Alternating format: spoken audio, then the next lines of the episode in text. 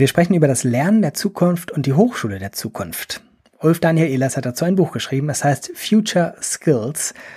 Ulf Ehlers ist Professor für Bildungsmanagement, für lebenslanges Lernen in Baden-Württemberg, genauer gesagt an der Dualen Hochschule Baden-Württemberg, wo er auch sieben Jahre lang als Vizepräsident für Qualität und Lehre zuständig war. Ansonsten lehrt er natürlich auch und forscht in dem Bereich. Das heißt, er ist ein doppelt und dreifach qualifizierter Gesprächspartner für das Thema. Ulf, ganz, ganz herzlichen Dank erstmal, dass du dir die Zeit nimmst. Ja, schönen Dank von meiner Seite und äh, hallo auch. Das Buch heißt Future Skills. Wir werden nachher nochmal drüber sprechen, dass äh, der Zeitpunkt, an dem du es fertig geschrieben hast, exakt der Zeitpunkt war direkt bevor die Corona-Krise ähm, dazugekommen ist, die in der Hochschulwelt natürlich jetzt viel verändert hat. Ähm, wir fangen mal aber an mit tatsächlich dem Titel deines Buches. Ähm, bei Future Skills äh, bietet sich die Frage an, kannst du begründen, warum das nicht nur ein Buzzword ist? Ja, Future Skills an sich ist eigentlich ein äh, etwas komischer Begriff, ein etwas verdächtiger Begriff als Bildungswissenschaftler, hm, möchte ich so sagen, weil mh, hm, Skills an sich oder Kompetenzen, wie wir vielleicht im Deutschen so mal ganz grob übersetzen würden, ähm, überhaupt eigentlich sowieso was ist, was auf die Zukunft ausgerichtet ist. Ja, also äh, wir sprechen von Kompetenzen, eben von einer Fähigkeit, etwas in Zukunft zu erledigen, was wir jetzt noch nicht kennen. So, das ist eine Handlungskompetenz, sagen wir. Und daher ist es eigentlich ein bisschen künstlich, diesen Begriff äh, nochmal mit dem Vorwort Future gewissermaßen aufzuladen. Ähm, wir haben das lange diskutiert. Ich habe das auch lange überlegt ähm, und habe das tatsächlich so ein bisschen ähm, aus der ja, derzeitigen Debatte herausgetan. Der ist das geschuldet.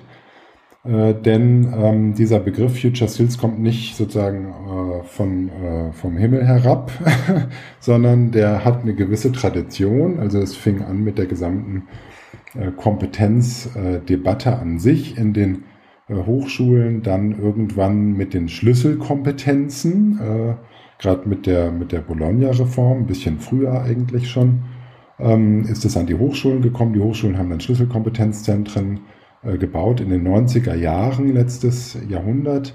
Dann ähm, äh, sozusagen ging es weiter mit äh, den ganzen auch bekannten Wörtern wie ähm, Bildung für nachhaltige Entwicklung, ähm, Citizenship, Millennium äh, Competencies, ähm, äh, Citizenship äh, Competencies.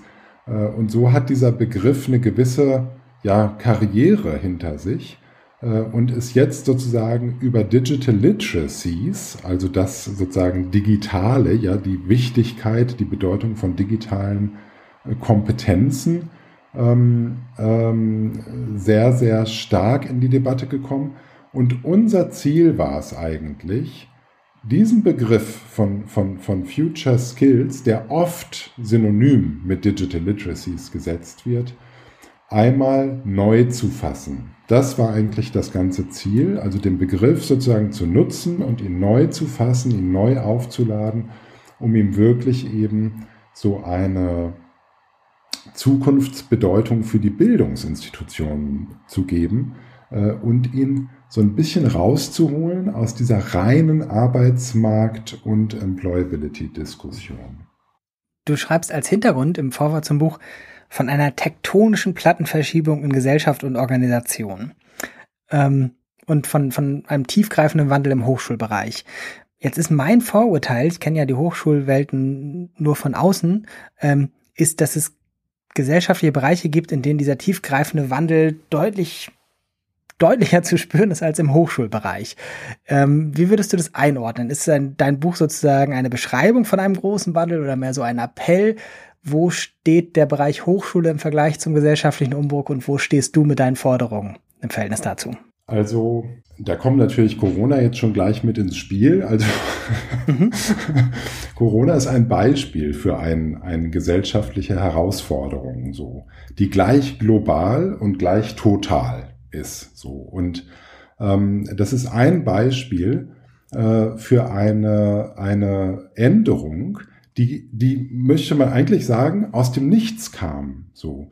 Und ähm, genau das ist das Kennzeichen vieler, vieler äh, wirklicher ähm, grundlegender ähm, Problemlagen. Äh, äh, wir, wir nennen das in dem Buch, wir haben das untersucht, wir nennen das in dem Buch ähm, Emergenz, also sozusagen Emergenz als ähm, die Beschreibung dafür, dass ein System, eine Gesellschaft zum Beispiel oder gesellschaftliche Gruppierungen so, ähm, ähm, ihren Zustand ändern, ohne dass es so richtig klare, äh, abgrenzbare, beschreibbare externe, so sichtbare externe Einflüsse gibt, die man vorher sozusagen sehen kann, wo man sich darauf einstellen kann, was man kalkulieren kann äh, und so. Ne? So kommt jetzt auf einmal eine Pandemie, die ganze Welt ändert sich, alle Bildungseinrichtungen äh, sozusagen stehen vor ganz, ganz neuen ähm, äh, Herausforderungen und, und, und Modi sozusagen und so weiter und so weiter. Äh, genauso ist es auch mit dem Klimawandel, so ist es mit der Digitalisierung, so ist es mit der Globalisierung, der Finanzkrise, der Migration. Also sozusagen, wir haben wir haben in den letzten Jahren durchdekliniert immer wieder und immer schneller Herausforderungen gehabt, die ähm, äh, dazu führten, dass man plötzlich aufwachte und ähm, sozusagen im Rahmen seiner jeweiligen Tätigkeit, Berufstätigkeit, Lebensmission, ja, privates Umfeld ganz anders agieren musste, mit ganz anderen Lösungsansätzen kommen musste, vielleicht ganz neuen, die man vorher gar nicht kannte. So. Und ähm, das ist das, was wir als so tektonischen, ähm, sagen wir mal, Plattenverschiebungen in, in Gesellschaft beschreiben. Ähm, dafür gibt es natürlich viele, viele Vorbilder und, und andere Beschreibungen von anderen Autoren, soziologischen äh, äh sozusagen äh, äh, oft auch vor allen Dingen. Ne? Ähm, ähm, was ähm, was wir dann versucht haben, noch so ein bisschen herauszudestillieren, ist, wie wird das denn sozusagen sichtbar? Und wir haben eigentlich drei große in unseren Interviews, in unseren äh, empirischen Untersuchungen, die wir gemacht haben, immer wieder so drei große Aspekte gefunden. Das eine ähm, ist dieser Aspekt, ähm, dass es ein, eine Aufwertung, sagen wir mal, ähm, der Fähigkeit zur Selbstorganisation gibt. Also Selbstorganisation und alles, was damit verbunden ist. Ne? Also die Fähigkeit, äh, selbstständig zu lernen, Selbstwirksamkeit, Resilienz, alle diese Dinge, die wir in unseren Kompetenzen auch beschrieben haben, in unserem Future Skill, also in unseren Kompetenzprofilen beschrieben haben, ähm, die werden total stark aufgewertet. Also wenn man heute in Organisationen hineingeht und sagt, was ist wichtig, damit man hier in dieser Organisation mitgestalten kann, das können NGOs sein, Kliniken, öffentliche oder private wirtschaftliche Einrichtungen, dann sagen die alle, alle, die sich damit beschäftigt haben, sagen, also in der Zukunft müssen die Leute selber ähm, in der Lage sein, sich zu kümmern, sich zu organisieren, ähm, sozusagen bis hin zum Sense-Making. Ja, die sagen also, in den nächsten drei Jahren werden die Arbeitsfelder unserer Mitarbeiter mindestens dreimal wechseln. Wir werden mit ganz neuen Produkten, Services, Märkten, Klientel zu tun haben, äh, so dass ähm, ein Mitarbeiter, ein, ein Mitglied dieser Organisation es typischerweise erleben wird, dass sein Arbeitsfeld sich verändern wird oder ihr Arbeitsfeld sich verändern wird. Und das heißt, die Person, ähm, die, das Mitglied der Organisation muss in der Lage sein, ähm, ihren eigenen Sinn sozusagen da auch immer wieder neu zu kreieren, so, ja, so. Also bis hin dazu, das Thema Self-Organization ist, das beschreiben auch ähm, äh, viele Soziologen in selbstorganisierten Gesellschaft gewissermaßen, ja, Individualisierungsthese, Beck, sozusagen, es geht schon lange zurück. Ähm, das, das wird im Moment total wichtig, so, ne? ganz, ganz, ganz äh, bedeutsam. Das Zweite, äh, was wir immer wieder gehört haben in Bezug auf Bildung, ist, dass es ähm, eine richtige, immer schneller werdende Abkehr gibt oder sagen wir mal ein Turn, nicht eine Abkehr, ja, sondern ein, ein wie heißt es, ein, ein, ähm, ein, eine, eine Auffächerung, eine Aufwertung von ähm, Kompetenz ähm, äh, sozusagen in Abgrenzung zu Wissen, zu Fachwissen so. Also Diejenigen, die wir gefragt haben, die haben gesagt, natürlich ist Wissen auch in Zukunft immer noch wichtig, aber Wissen wird immer relativer. Was ganz, ganz wichtig ist, ist sozusagen nicht nur Wissen zu haben, Lösungen zu kennen, die bewährt sind, sondern ganz wichtig ist dieser Aspekt des äh, Designs, ja, des Designs eigener neuer Lösungen, Designen von Lösungen, Erfinden von Lösungen, kreativ sein.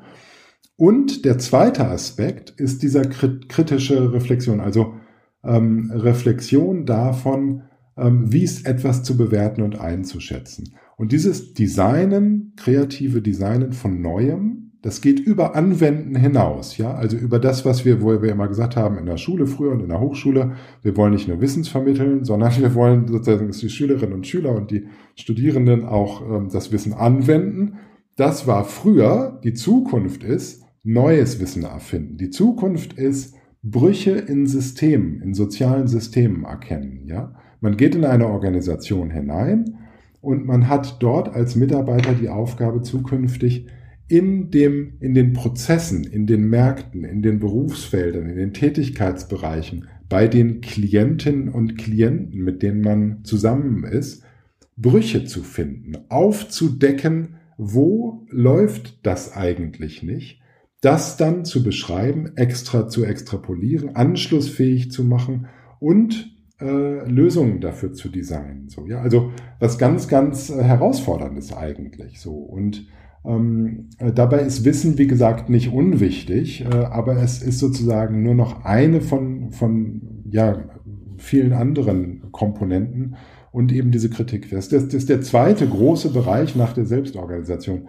Und der dritte äh, Bereich, äh, das ist diese, diese neue Art des ähm, Arbeitens, New Work. Naja, könnte man vielleicht sagen. Also das ist eigentlich so, dass ähm, ähm, es ganz besondere ähm, Fähigkeiten braucht, immer mehr braucht, sich zurechtzufinden, zu navigieren in neuen Organisationsgefügen, neuen Familiengefügen, auf Augenhöhe, ja, sozusagen in mehr partnerschaftlichen, kollaborativen Verhältnissen, weniger in hierarchischen Verhältnissen, in der sozusagen ganzen Tech- und Fintech-Szene, da sieht man das natürlich schon viel, viel mehr, ja, dass diese New Work-Philosophie sozusagen sehr stark um sich gegriffen hat, äh, von weg von sozusagen Ablauf organisatorischen, Aufbau organisatorisch organisierten Organisationen hin zu mehr soziokratischen, demokratischen Organisationen und Unternehmen. Äh,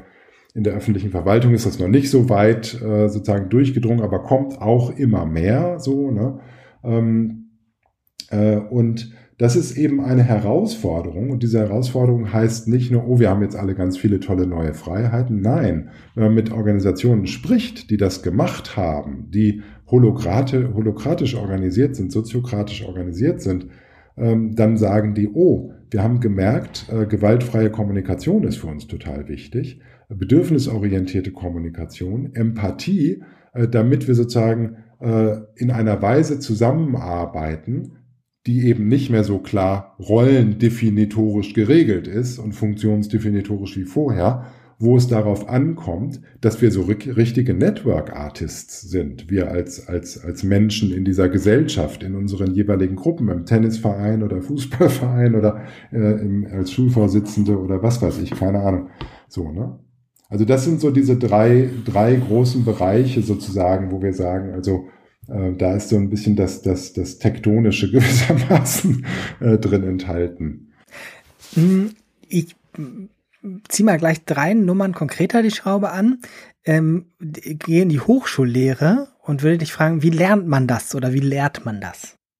Ja, also ähm, man lernt das nur, indem man es macht, letztendlich. Ähm, die, die, die gute und die schlechte Nachricht für die Hochschullehre ist, dass das pädagogische oder didaktische Instrumentarium, was wir brauchen, um Menschen zu kritischen, eigenaktiven, ähm, selbstbewussten Menschen, ähm, also bei ihrer Entwicklung dabei zu helfen, ist, dass, dass das Instrumentarium bereits eigentlich existiert. So. Äh, ähm, und auch vielfach schon eingesetzt wird. So, ja. Also, ähm, äh, aber dass ähm, sozusagen es immer noch eine große Barriere gibt, eine große Barriere dahingehend, dass obwohl das, die Konzepte vorhanden sind, die Konzepte nicht stark eingesetzt werden. Und das hat ganz, ganz viel damit zu tun, dass ähm, wir unser Bildungssystem, unser Hochschulsystem auf zertifizierbar, sicher zertifizierbaren ähm, Prozessen aufgesetzt haben. So und ähm, das, worüber wir reden, also die die Future Skills, die offenbar äh, Bedeutung haben, ja, das, worüber wir reden dabei, das ähm, sind eben Dinge, äh, bei denen haben wir noch nicht eine gut eingeübte Tradition. Kommunikationskompetenzen, Kooperationskompetenzen, Selbstkompetenzen, reflektive Kompetenzen, Entscheidungskompetenzen, Sinnstiftungskompetenzen, ähm, System- und kritische Kompetenzen, Design Thinking Kompetenzen, Learning Literacy, äh, Ambiguitätskompetenzen, ethische Kompetenzen. Das sind die Future Skills, also da einige der Future Skills. Mhm. Äh, und ähm, wir fangen tatsächlich erst an, in einigen äh, äh, Studiengängen in der Hochschule ähm, gut darin zu werden, das nicht nur zu vermitteln über problembasierte, projektorientierte, offene Lernszenarien, in denen die Studierenden ihre eigenen Projekte sich vornehmen, die miteinander in Kollaboration entwickeln, dann der Öffentlichkeit präsentieren und so weiter. Das, das passiert schon. Aber das Zertifizieren dann letztendlich davon, also das Testen, die berühmte Klausur, die am Ende steht, die kann sowas nicht. Das ist eigentlich das Thema dabei. Ne? Und da müssen wir noch große Schritte machen. Das ist eine Riesenbarriere.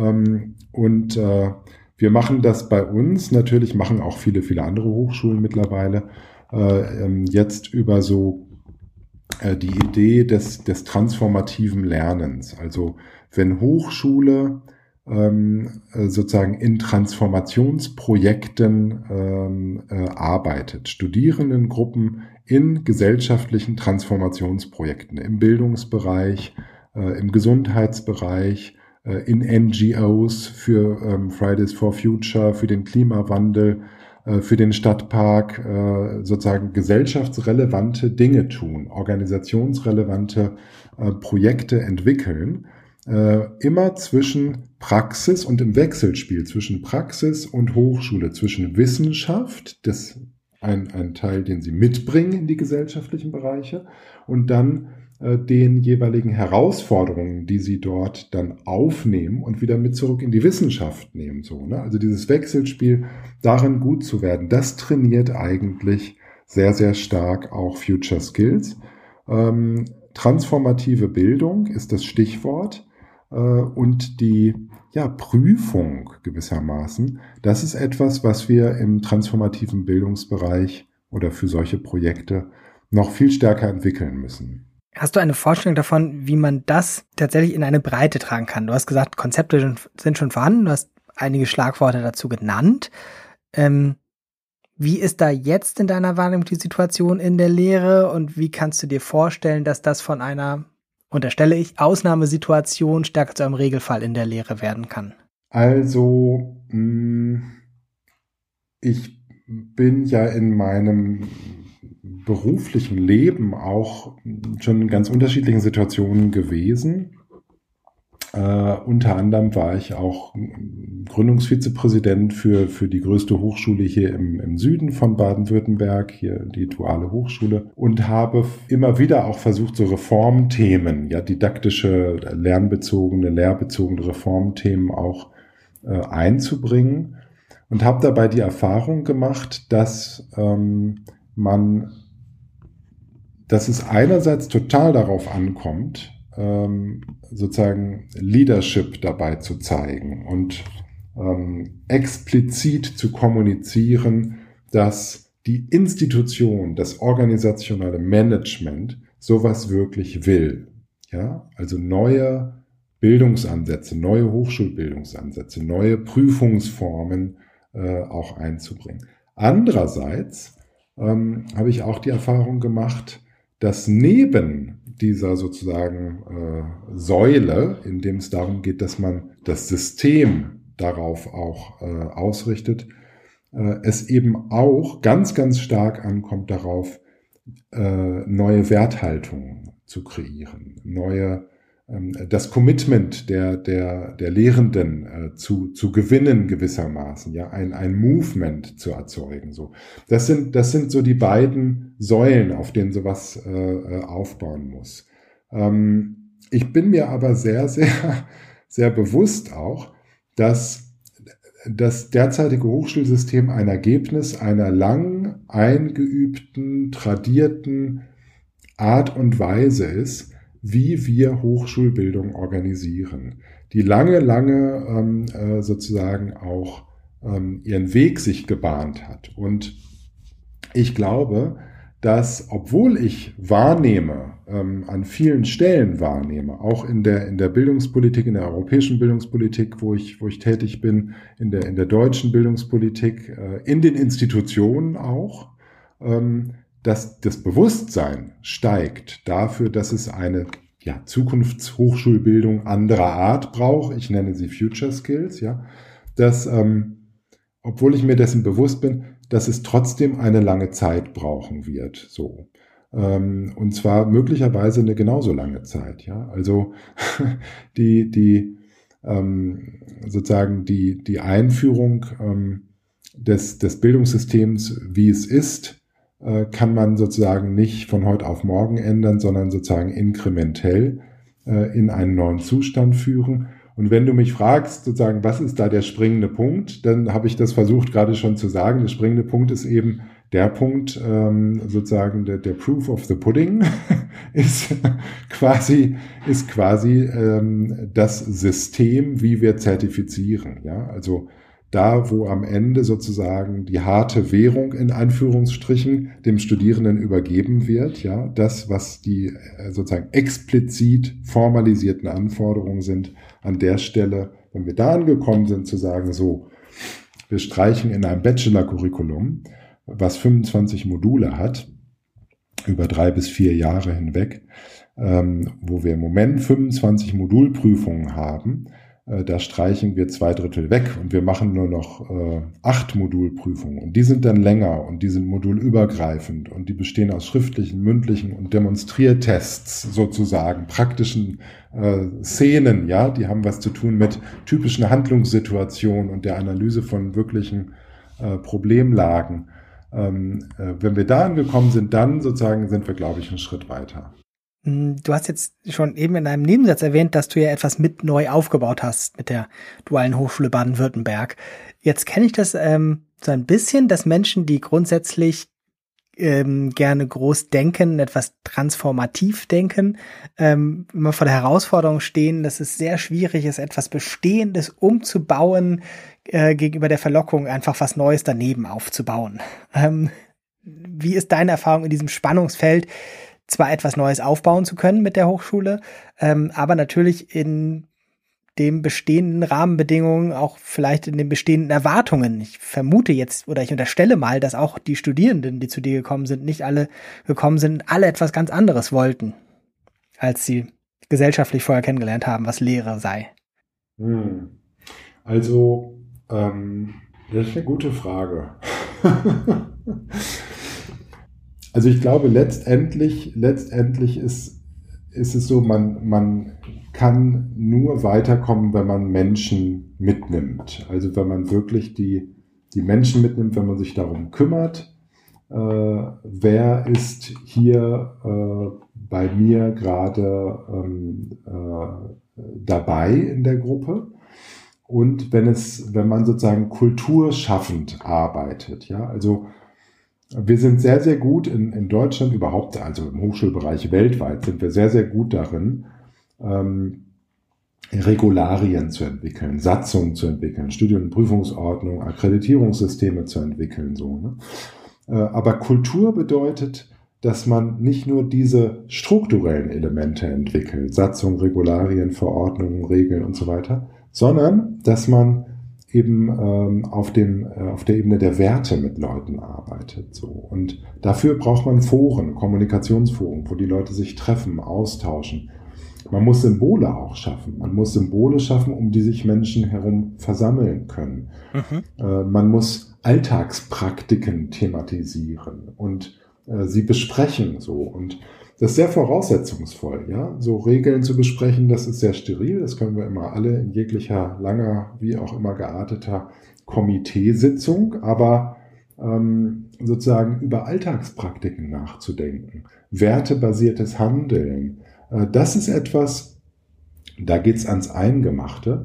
Und äh, meine Erfahrung in Hochschulen ist, dass das ähm, sehr, sehr selten, manchmal sogar gar nicht stattfindet und daran krankt es ein bisschen, denn wenn wir über neue Bildungsformate reden und über die Zukunft der Bildung, glaube ich, dass äh, das wichtiger werden muss, ähm, dass wir äh, stärker adressieren, nicht nur die strukturellen, sondern eben auch die, ähm, ja, die wertbasierten äh, sozusagen Fundamente aufzubauen in unseren Organisationen das, was der Kit ist zwischen den Leuten, ja. Warum sie dann da eigentlich auch hingehen am Morgen. das finde ich sehr spannend, weil während du das gerade beschrieben hast, kam bei mir gerade im Kopf der be beliebte Begriff des Freiraumschaffens, der dann ja häufig für so Wandel geschaffen wird. Und ich dachte, wenn man das vor der Hintergrundfolie, die du gerade gemalt hast, siehst, ist das eine ambivalente Sache, weil Freiräume auch immer so transportiert, das ist der Sonderfall. Wir fassen 90 Prozent des Normalfalls nicht an, lassen das in Ruhe so wie es ist und konzentrieren uns sozusagen auf diese zehn Prozent Freiraum, die wir geschaffen haben, um hier was anderes zu machen. Das bringt wahrscheinlich schnell in diesem Bereich Ergebnisse. Ähm, aber die Frage ist, wie stark strahlt das ab auf einen tatsächlich kontinuierlichen ja, Kulturwandel, wie du es beschrieben hast? Ja, also in Hochschulen, glaube ich, kann man sowieso nur entlang der bestehenden Freiräume Kultur schaffen. Also ähm, letztlich, glaube ich, geht es immer in Hochschulen nur darüber, dass man, dass man Universitäten, Hochschulen, dass man, dass man Leitbilder, Leitorientierung, Leitüberzeugungen äh, einbringt und dann den jeweiligen äh, Disziplinen äh, und den jeweiligen Schools und Faculty, äh, Fakultäten und so weiter auch diesen Freiraum lässt, ihre eigenen Konzepte äh, sozusagen da ähm, kontextualisiert, lokalisiert, für sich genau passend auch zu entwickeln. Ähm, da, da, so, so muss das, glaube ich, funktionieren am, am, am Ende. Ne? Mhm. Mm, ich überspringe mal ein paar Sachen von Notizzettel, um zu ein paar Tiefenbohrungen nochmal zu kommen.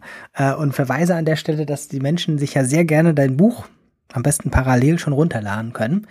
Ähm, das als Open Access erschienen ist. Das heißt, wir können das auch verlinken zusammen mit dem Podcast und man kann natürlich trotzdem ein gedrucktes Exemplar bei Springer VS kaufen. Ähm, du hast in dem Buch einfach ganz viele mh, hm, Begriffe beschrieben, Konzepte beschrieben, aufgelistet, aber gleichzeitig auch immer betont, also ich habe das Buch jetzt, muss ich gestehen, nicht von vorn nach hinten gelesen, aber äh, beim Durch lesen, ist mir aufgefallen, dass du schon immer wieder betonst, dass es ja nicht darum geht, jetzt einfach additiv eine Liste von, weiß ich nicht, 13 Dimensionen und weiß ich nicht was, äh, wie es gegliedert ist und Kategorien sozusagen jetzt einfach neu einzurichten als neue äh, Fächer, neue Lernziele, sondern dass ähm, es darauf ankommt, wie man das miteinander verbindet. Und das ist eine Frage, die mich immer auch sehr in den letzten Jahren beschäftigt hat, sozusagen die Verwobenheit von Lernzielen, die Verwobenheit von Lerninhalten. Dass es eben nicht nur additiv ist, sondern das Spannende und Schwierige daran ist die Qualität dieses Zopfes, den wir da aus diesen verschiedenen Ebenen, verschiedenen Zielen, verschiedenen Inhalten weben. Magst du dazu deine Gedanken nochmal ausführen? Ja, genau. Also wir haben eine Tradition, wenn wir was wichtig finden, wie zum Beispiel Schlüsselkompetenzen, dass wir dann in Hochschulen Schlüsselkompetenzzentren einrichten. Und das würde ich jetzt auch nicht pauschal kritisieren. Ja, also ich finde es gut, dass es die gibt und ich kenne viele von denen auch und arbeite mit vielen von denen zusammen. Äh, und sozusagen, das ist total wichtig und gute Arbeit. Aber gleichzeitig entlastet das alle anderen davon zu sagen, Mensch, jetzt müssen wir uns auch noch darum kümmern. das heißt sozusagen, äh, die Ausbildung im, äh, in der Fakultät für Mathematik oder Informatik oder Wirtschaftsinformatik, Medizin, Biologie, was auch immer für Fächer, kann dann genauso bleiben. Denn wir haben ja die Schlüsselkompetenzzentren. So, ne? Die Studierenden studieren dann halt Mathematik und dann sozusagen obendrauf machen sie noch fünf ECTS-Schlüsselkompetenzen. So. Und das ist eben genau das, was ich meine, wenn ich sage, wir müssen von einem additiven zu einem integrativen Modell kommen und eben verstehen, dass man Kompetenzen anhand des jeweiligen Falls, des als Agrarwirt entwickeln muss oder als Jurist entwickeln muss oder als Mediziner entwickeln muss und eben im Rahmen seiner Disziplin innerhalb dessen, was man da studiert, womit man sich auseinandersetzt. Ich würde sogar so weit gehen mittlerweile, dass ich denke, auch die Studierenden haben eine Verantwortung später, wenn sie dann im Beruf stehen, ihre, ihr Professionsgebiet weiterzuentwickeln sozusagen und auch immer wieder zu reflektieren, was sind denn diese neuen Kompetenzen, die ich brauche, um die neuen Herausforderungen zu bewältigen. nicht einfach nur sozusagen, ähm, äh, unser Bild als Universität sollte nicht einfach nur sein, wir versorgen die mit dem Richtigen. Nein, es sollte sein, wir machen sie zu sozusagen ähm, Ambassadoren und Entwicklern der neuen Beruflichkeit. So, ja, so. Also das heißt, das braucht mehr als die reine Berufskompetenz gewissermaßen. Ne? So. Ähm, so, und ähm, in diesem Sinne äh, ist zu verstehen, wenn, wenn wir sagen, wir haben, wir haben jetzt nicht das Handlungskompetenzkonzept neu erfunden. Nee, das haben wir nicht. Wir basieren uns mit unserem Handlungskompetenzkonzept und mit unserem Bildungsverständnis aus bestehenden Kompetenz, äh, äh, Konzepten. Ähm, so, das ist ganz, ganz wichtig. Was wir gemacht haben, ist, wir haben ähm, eine Auswahl, eine Auswahl erforscht von bestimmten Handlungskompetenzen, die für die Zukunft wichtig sind. Also das ist das, was dieses Buch leistet. Es gibt es übrigens in Englisch und in Deutsch, äh, sozusagen Open Access runterladbar. Und wir haben noch ein Portal bei nextskills.org, ein Portal aufgebaut, wo es auch so ein eine interaktive Karte der Future Skills gibt. Zum Beispiel kann man draufklicken auf ein Skill-Profil und dann kann man sich so eine, so eine Beschreibung und so ein PDF, so ein Fact-Sheet zu, der, zu dem Skill-Profil runterladen und so. Ne? Ähm, also darum geht es uns eigentlich, eine Auswahl von Handlungskompetenz-Beschreibungen zu präsentieren, die für die Zukunft besondere Relevanz haben. Und die orientiert sich daran. Wir haben da nämlich geguckt, nachdem wir also diese 17 verschiedenen Profile da beschrieben haben, ähm, kann man die irgendwie noch strukturieren. So. Und dann haben wir ähm, sozusagen nach einiger Analyse gesehen, ja Mensch, man kann diese drei ähm, ähm, sozusagen Dimensionen da reinlegen, äh, die in jedem Bildungsprozess wirken. Und man kann diese 17 Profile danach ja, kategorisieren oder gliedern gewissermaßen. Zumindest haben wir das versucht als einen Ansatz. Und das sind diese drei Dimensionen, ähm, die für jeden Bildungsvorgang wichtig sind. Eine Dimension ist, dass in jedem Bildungsvorgang, immer wenn ich etwas lerne, mich weiterbilde, mich entwickle, dann lerne ich das, ähm, äh, sozusagen lerne ich äh, etwas über mich selber. So, das Subjekt ist eine Dimension von drei. Ich lerne aber auch etwas über ein Objekt, also zum Beispiel den Gegenstand, Mathematik oder Maschinenbau oder, oder Informatik oder so, ja. Und entwickle sozusagen da auch ein neues Verhältnis zu diesem Objekt, zu diesem Gegenstand. Genauso wie ich ein neues Verhältnis zu mir selber entwickle. Ich habe auf einmal einen anderen Blick auf mich gewissermaßen so. Ne? In jedem Bildungsvorgang ist das so. Und drittens entwickle ich es auch zur Welt. Also ich entwickle ein, ein neues Verhältnis zur, zur Welt und zu meiner Organisation zum Beispiel, in der ich arbeite, so, ne? oder zu den, den Verhältnissen, den sozialen, in denen ich mich äh, befinde. Und diese drei Dinge sozusagen, das Subjektverhältnis, das Objektverhältnis, das Weltverhältnis, die stehen auch nochmal untereinander in Beziehung. Natürlich sehe ich nämlich, habe ich auch einen anderen Blick auf die Welt, wenn ich mich selber weiterentwickle. So, ne? Also das ist ein komplexes Gefüge. Und wir haben versucht, diese 17 Future Skill Profile, die wir da also jetzt definiert haben, die haben wir dann sozusagen zugeordnet, den, diesen einzelnen Dimensionen. Manche sind mehr subjektorientiert, manche sind eher auf den Gegenstand orientiert und beschäftigen sich dann äh, mit besonderen Analysefähigkeiten, kritischen Analysefähigkeiten, äh, Design Thinking Fähigkeiten, ja. Äh, und andere sind mehr auf die Welt, äh, das Entwickeln von alternativen Zukünften, Umgang mit Ambiguität und Rollenthemen und so weiter, sind eher auf die Organisation und die Welt ausgerichtet, so ethische Kompetenz zum Beispiel auch. Und ähm, so, und jetzt haben wir dann sozusagen diesen Zopf, den du jetzt sozusagen noch, noch äh, gerade ins Spiel gebracht hast, der hat uns auch beschäftigt. Wir haben nämlich dann gesagt, Mensch, ähm, also wenn man jetzt in so einer Handlungssituation ist, ja, in seiner Organisation oder in seiner Familie oder in seinem Tennisverein oder in der NGO oder wo auch immer man sich engagiert, so, wenn man so eine Handlungssituation ist und man ist da konfrontiert mit ständig verändernden Rahmenbedingungen, so, ne, äh, dann würde ja sozusagen unser Vorschlag sein, jeder, jemand, der äh, sozusagen Future Skills gewissermaßen drauf hat, ja, der kann das. So, und, und wir haben daneben gesagt, naja, ähm, das reicht wahrscheinlich gar nicht so richtig aus, einfach zu denken, ähm, wenn ich jetzt ganz viel tolle individuelle subjektbezogene Fähigkeiten entwickelt habe, dann kann ich immer gut agieren.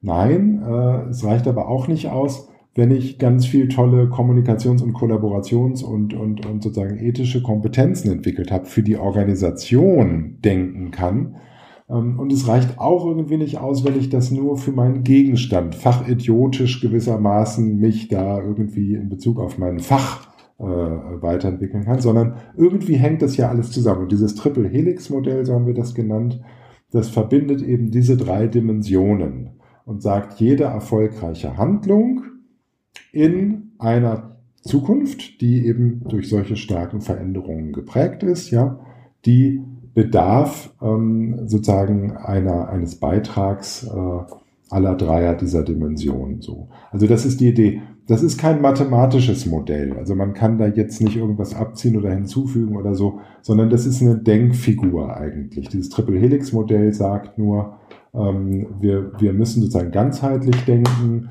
Die unterschiedlichen Kompetenzen, Future Skills, die wir definiert haben, beeinflussen sich gegenseitig. Und wenn man in einem Bildungsprozess in der Hochschule das ausbilden möchte, äh, dann darf man, muss man aufhören, so Baustein, Lego-Baustein orientiert zu denken, dass man sagt, also ein bisschen mehr Reflexionskompetenz, ein bisschen weniger Selbstbestimmtheit, ein bisschen mehr Sense-Making äh, und dann haben wir es, dann haben wir unseren Absolventen. Äh, und auch aufhören zu denken, dass man diese einzelnen Kompetenzen als Klausurfragen sozusagen Lego-Bausteinmäßig abprüfen kann, so, ne?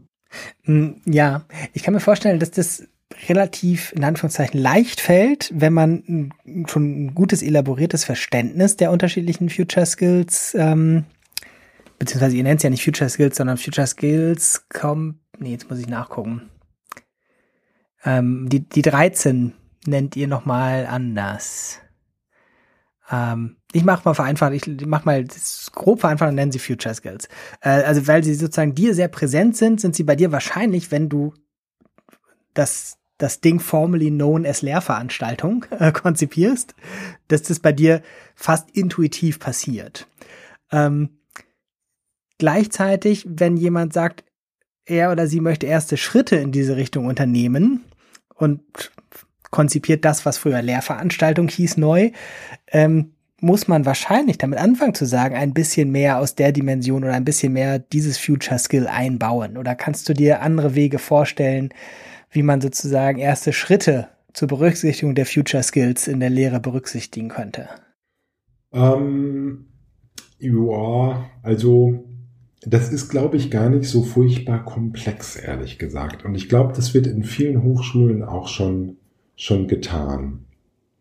Wenn man Selbstwirksamkeit und Resilienz steigern möchte oder Ambiguitätskompetenz äh, entwickeln möchte oder, oder die Studierenden dabei fördern möchte, diese zu entwickeln, ähm, dann muss man das einfach äh, thematisieren. So, also muss man sich die Frage stellen, ähm, wo in meiner Lehrveranstaltung kann jemand äh, Selbstwirksamkeit empfinden? Wie, wie, wie funktioniert das? Ne? Mhm. Wo kann jemand selbstbestimmt agieren? Ja, also wie können Studierende mehr daran beteiligt werden, ihre Lernziele und ihre Lernwege auszusuchen? Wo kann jemand selbst Kompetenz entwickeln? Also wie kann ich in meiner Lehrveranstaltung thematisieren, systematisch an drei verschiedenen Stellen, vielleicht über ein Lerntagebuch, ähm, äh, was der Lernende, die Lernende äh, empfindet, fühlt, was sie beschäftigt, wie sie das einschätzen kann, was ihre Bedürfnisse sind, wie sie diese ausdrücken kann, zum Beispiel zum Thema Selbstkompetenz. Ne? Also das ist gar nicht so schwierig, und das wird auch schon viel gemacht, Ähm, aber man darf sozusagen äh, sich, glaube ich, gestatten, langsam anzufangen, gewissermaßen so. Ne? Wir machen das sehr, sehr weitgehend und extrem experimentell mittlerweile. Es gibt keine richtige Vorlesung mehr bei uns an, einer, einer Research Group, sondern die Studierenden arbeiten alle in Projekten, die irgendwie die Zukunft betreffen und so und äh, entwickeln alternative Zukünfte für die Gesellschaft mit Digitalisierung im Jahr 2040 und ethischer Reflexion zu diesen Themen und politischer Forderungen, die sie aufstellen. Und dann machen wir studentische Konferenzen, wo sie das alles präsentieren, der Öffentlichkeit und laden die, Mess äh, die Medien dazu ein und so. Das ist schon sehr experimentell, weil wir das sozusagen jetzt auch sehr weitgehend auch pushen und entwickeln. Aber wir merken schon, dass diese Art und Weise Lehre zu machen mit dem System der Hochschule in einen Bruch gerät auch. Ja, also das ist sozusagen nicht so unmittelbar so einzupassen immer. Ne?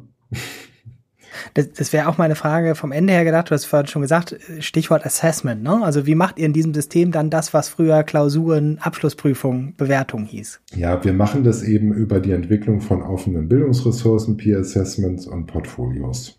Schöne Antwort. Also die Portfolios werden dann peer, peer assessed. Ne? Ja. Und wir machen sogar, wir machen sogar, kann man, kann man sich übrigens auch äh, anschauen auf unserer Website. Wir veröffentlichen das alles jetzt neuerdings auch immer, also seit zwei Jahren, also auf, auf next-education.org, das ist unsere Arbeitsgruppen-Website, gibt es so einen Reiter Teaching.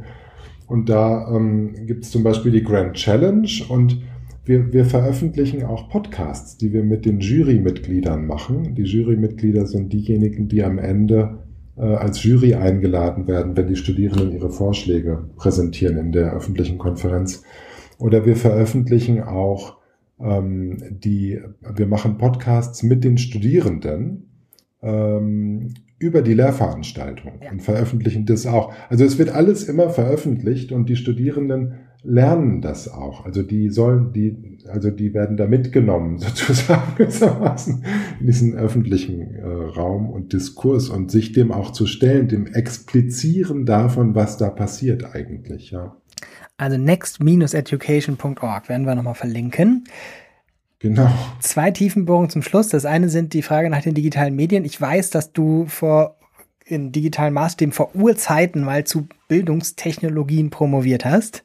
Und du hast am mhm. Anfang gesagt, viel von dem Future Skills Diskurs kommt aus so einer Vereinfachung von Digital Literacies oder Data Literacy, wie jetzt ja in den letzten Jahren gerne noch dazugenommen wurde. Ähm, wie, wie sortierst du da den Zusammenhang ein? Ähm, du hast schon gesagt, es ist mehr als das, aber welche Rolle spielt der digitale Umbruch und welche Rolle spielen digitale Medien in deinen Überlegungen? Das ist ein eigener Podcast, ne? Aber vielleicht schaffst du es in drei ja. Minuten. nee, genau. Future Skills ist tatsächlich uh, the next big thing after digitalization sozusagen. ähm, ich hab, war tatsächlich oder bin, glaube ich, auch immer noch ein, ein, starker Aktivist, was die digitale Transformation angeht. Das ist auch das Thema meiner Arbeitsgruppe, digitale Transformation von Bildungsprozessen und Bildungsorganisationen. Und äh, dabei muss man sich am Ende aber immer die Frage stellen, wenn man jetzt Workshops macht mit Lehrenden einer Fakultät und man sagt hier, wie transformieren wir unser Curriculum digital? Am Ende kommt immer die Frage, woraufhin eigentlich? Mhm. Also was ist denn eigentlich das Ziel? Und diese Frage, die hat sich mir so eingebrannt, dass ich vor fünf Jahren mich auf den Weg gemacht habe, wirklich ganz systematisch mal darüber nachzudenken, wie kann man das eigentlich fassen? Ja, dieses Neue, dieses Innovative, dieses Transformierte. Was ist denn das dann eigentlich? Und da war die Idee geboren, Future Skills in a Future Higher Education System äh, zu beforschen. Und dieses äh, Buch, über das wir sprechen, ist jetzt eben sozusagen so der erste große Meilenstein dabei.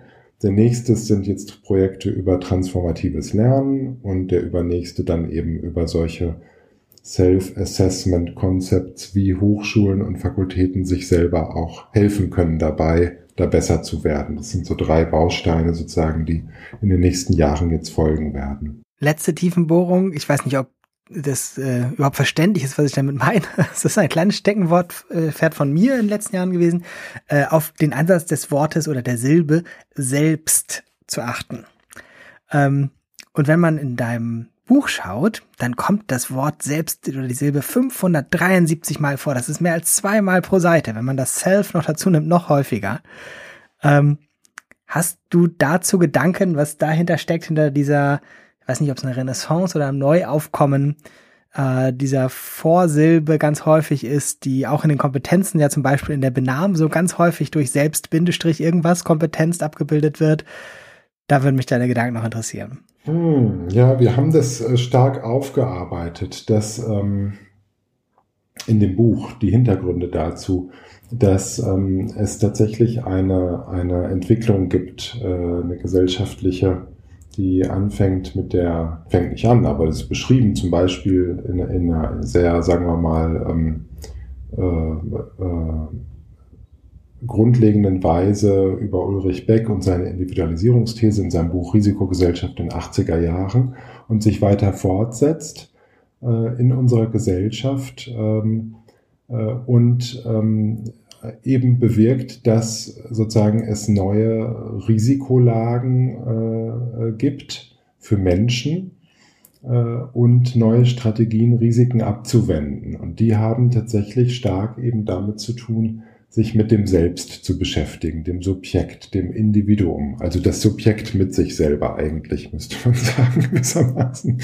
So, äh, sich, sich zu beschäftigen. Und ähm, ja, äh, daher ähm, ist das sozusagen ein, ein, ein Turn to Individualization, gewissermaßen könnte man sagen, ähm, der eine der großen Themen ist, die äh, den Future Skills auch zugrunde liegen und der gewissermaßen ähm, die, das Individuum in der Gesellschaft auch ähm, in, in eine gewisse prekäre Lage bringt, äh, wenn man bedenkt, dass ähm, wir vor immer schneller sich entwickelnden emergenten Problemlagen stehen mit einer Gesellschaft, in der äh, eine Individualisierung stattfindet, ähm, sozusagen, dass ähm, äh, Menschen nicht mehr sozusagen sich so ohne weiteres und einfach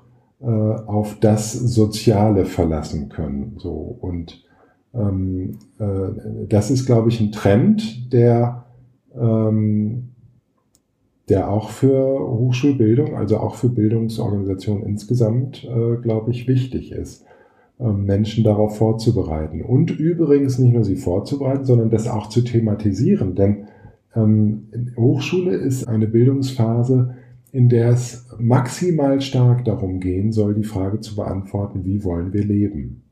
Ähm, das müssen Professionals werden, diese Absolventen, in der Frage, wie wollen wir leben.